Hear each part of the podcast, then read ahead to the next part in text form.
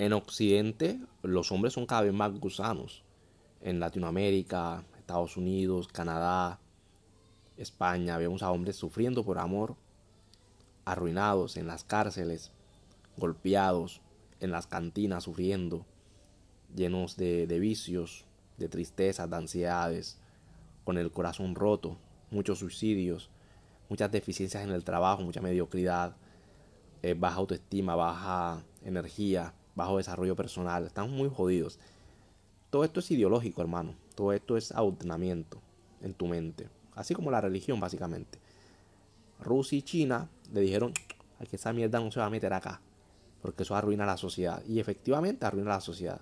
Crea más pandillas, destruye las familias, destruye las sociedades. Porque la familia es la estructura, ¿no? La célula de la sociedad. Si destruye la familia, destruye la sociedad.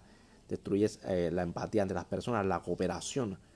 Acá los asiáticos trabajan como hormigas todos unidos, todos juntos. No es como que no, yo soy el superhéroe, yo soy el millonario que me dice, me forjé solo, no. Acá se trabaja en equipo para el bien común, para el bien de todos. Rusia y China le dijeron, no, no, aquí sus pendejadas no van a meterlas acá. Acá somos varones.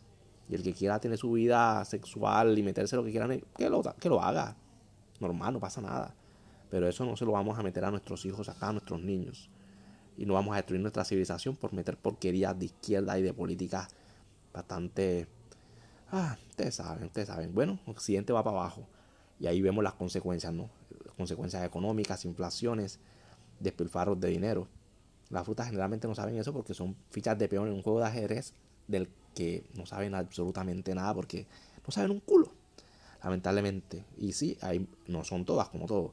El mundo está lleno de idiotas. Hay hombres también que son muy idiotas. Y bueno, sálvese quien pueda.